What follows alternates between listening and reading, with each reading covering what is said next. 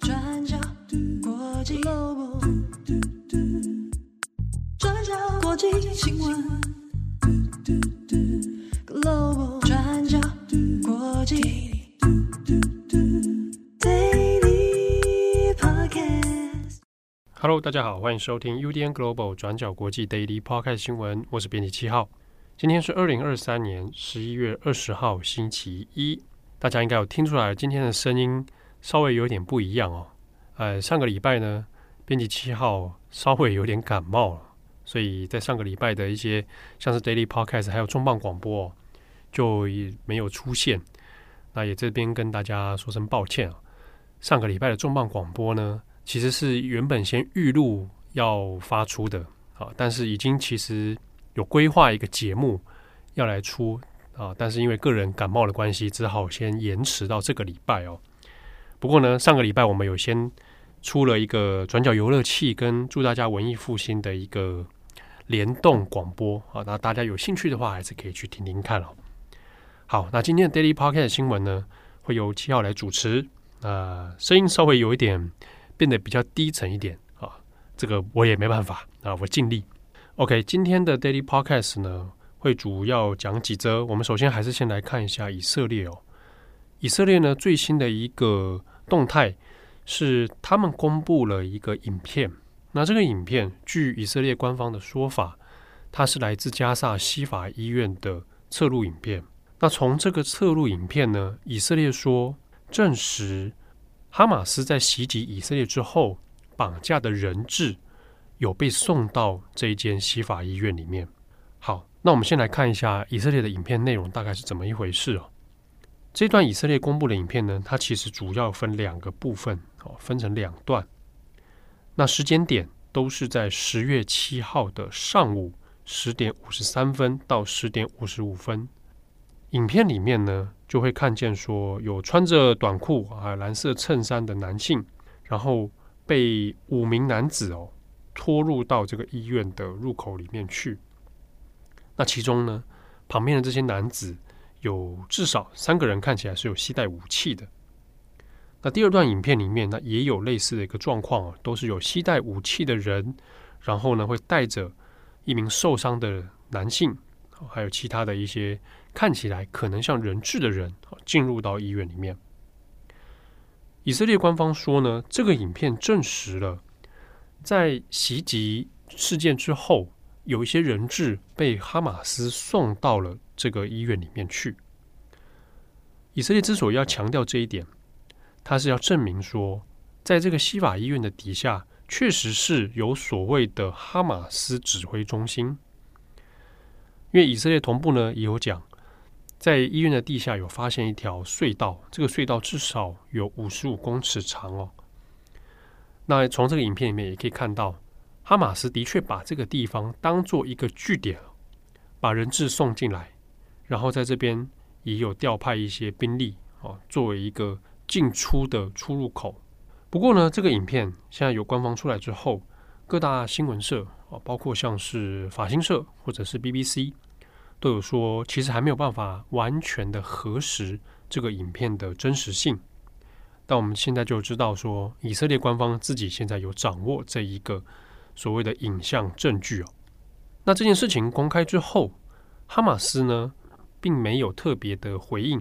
不过对照起来哦，先前巴勒斯坦伊斯兰组织这边，好，伊斯兰圣战组织这边，他们是有表示过说，有一些人质其实有被他们送到医院里面去治疗。那我们现在不晓得的是说，这个说法是不是就等同于以色列所公开的影片内容？同时呢，以色列这边还是引用了美国的情报单位所提供的情资哦，说这个西法医院确实是有被哈马斯作为军事用途的，啊，这所谓的地下隧道啊等等。但其中有一个差别，美国的情报是说，哈马斯是利用这个医院哦，作为暂时的指挥中心，还有武器库。那这个地方并不是完全的据点。而是一个中间出入的一个节点哦，它并不是一个总部。不过以色列这边呢，他强调的是说，这个就是哈马斯的指挥中心。那我们现在看到，透过这个影片的公开哦，以色列试图希望能够证明说这个地方确实是有问题的，所以呢，来强化攻击加沙医院啊，加沙这个西法医院的合理性跟它的正当性。好，那下一则我们来看一下阿根廷的总统大选。阿根廷的总统大选呢，现在十九号啊，已经全部结果出炉了。最后胜选的呢是极右翼的候选人米雷伊。米雷伊最后的得票是百分之五十五点八。那他的对手呢是现任的阿根廷经济部长马萨。马萨最后的得票是百分之四十四点二。那现在马萨也已经承认败选了。这边我们要稍微来谈一下，因为先前呢，其实我们在 Daily 还有网站上面，我们都有做过关于阿根廷现在的选举以及它的经济通货膨胀的问题啊。当时我们还有说，在第一轮投票的时候，本来是马萨领先，马萨领先，当时的讨论就很多，因为阿根廷整体的经济状况并不好，结果呢，通膨这么严重的压力之下，现任的经济部长居然还可以赢下第一轮投票。很多人都觉得蛮不可思议的。不过，就第二轮投票来看，最后大家还是选择了相对比较极端的这个米雷伊哦。那我们来看一下米雷伊他有一些比较激进的政策，好，到底在说什么？米雷伊自己呢，他本来是经济学家哦。不过，在这一次的总统大选里面，他提出了蛮激烈的一个经济政策，比如说很著名的用美元来取代披索，也就是现在现行的通。这个货币里面了直接改成用美元来使用啊，当然这样做法听起来蛮异想天开，但是呢，也引发了很多的话题哦。米雷伊这样的做法呢，主要是希望能够挽救现在阿根廷非常严重的这个通膨。在二零二三年今年的十月，通膨率已经达到百分之一百四十二点七 percent，那这是非常恐怖的一个通膨率。那就米雷伊的说法，干脆全部打掉重练。哦，那大破大立的方式来拯救现在的经济状况。同时呢，米雷伊还有其他的一些相关政策，包括说他要废除学校的性教育，还有要放宽枪支管制，那以及他是反对堕胎。那另一方面，他还允许器官的买卖。好，那这种种的这些政策呢，当然相对是比较激烈，但是在他的支持者里面呢。就会把它视为是一个改变的希望，啊，希望能够彻底的改变阿根廷这一种传统酌情的路线，然后呢，去拥抱一个全新的经济的面貌，啊，就把米雷伊当成是这样的一个变革的象征。那这个当然也造成了阿根廷社会里面有世代上面的分裂，啊，那也有不同族群政策上面啊极大的一些矛盾跟对抗哦。那也很微妙的是呢。米雷伊他对外的态度哦，也是蛮强硬的。一方面呢、他曾经也批评过像是巴西的总统卢拉，说卢拉呢是愤怒的共产主义者。那另外一方面，他又指了另外一个所谓的共产主义者，也就是中国。米雷伊也批评说，这个现在啊，中国虽然是阿根廷很大的一个贸易伙伴，但是这些中国很凶残，所以如果他当选。他绝对不会去跟巴西还有中国这些所谓的共产党来打交道。那另外，他是说，阿根廷未来的路线应该是要加强跟美国之间的关系。这一点呢，我们的确可以拿来跟他的对手马萨这个经济部长马萨来做个对比哦。马萨在他的任内就谈了很多都是对中国的贸易。哦，那以及今年四月的时候呢，他宣布哦，将会以人民币啊来支付。中国进口的商品。好，那如果米雷伊真的上任之后要实现他这个政策的话，那势必哦，对于阿根廷的外贸关系会有很大的转变跟影响。好，那这个主要还是会跟阿根廷跟中国之间的关联，还有对美国好的合作。那有这么顺利吗？当然，我们就要看选上之后内阁要怎么运作。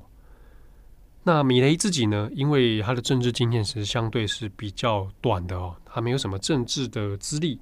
然后呢，他现在除了面对的是国内的经济挑战之外，国会现在也处于一个分裂的状态。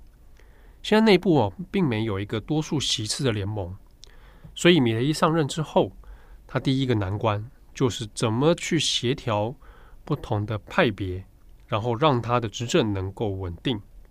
当然，这对于任何一个政治人物来说都是非常棘手的难题哦。特别是对于米雷伊这样子，先前呢讲话相对都比较重，然后比较冲的这样的一个政治态度的话，那在协商的时候，要怎么样重新去结合他的盟政治上的盟友啊？那这个都是值得观察的。好，那关于阿根廷米雷伊这个总统大选的一些内部分析，以及关于阿根廷经济的状况。欢迎参考我们转角国际过去二十四小时的文章。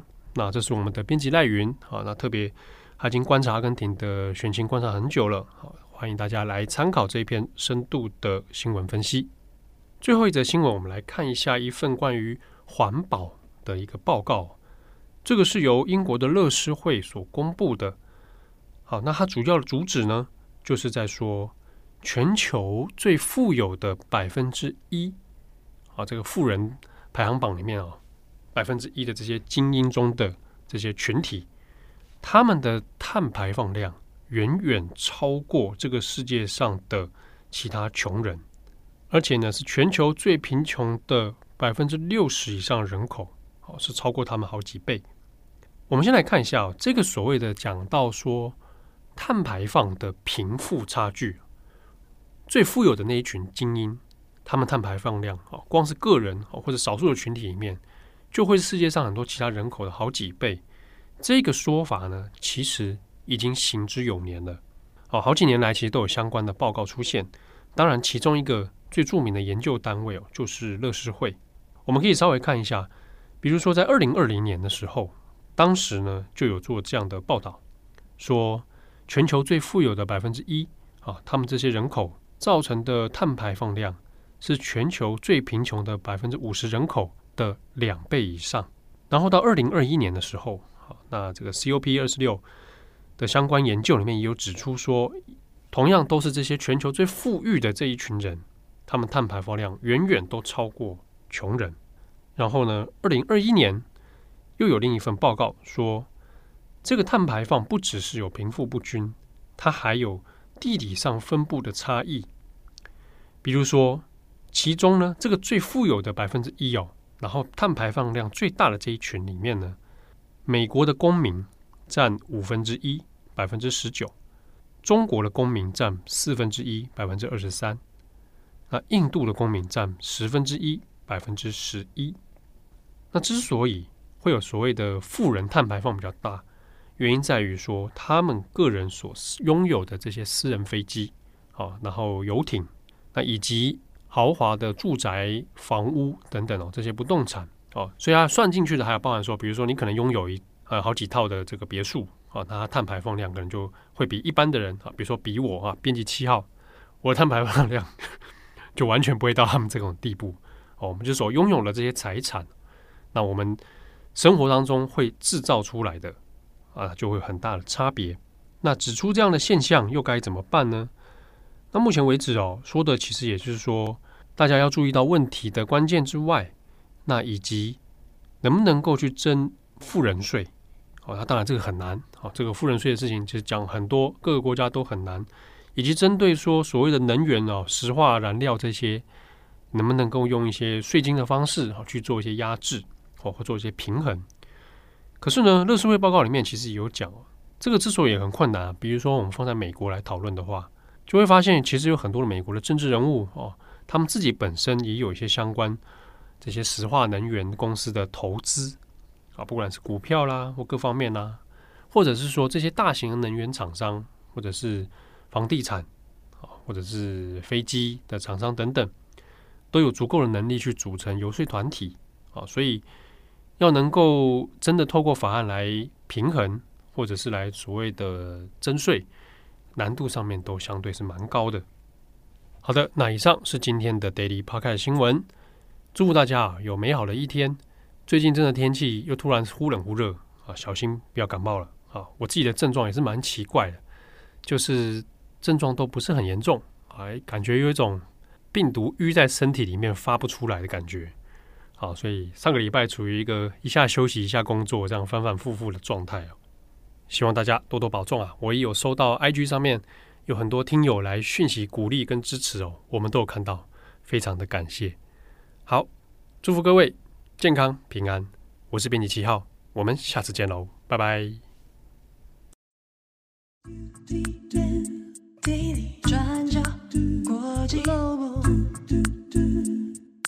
转角国际新闻。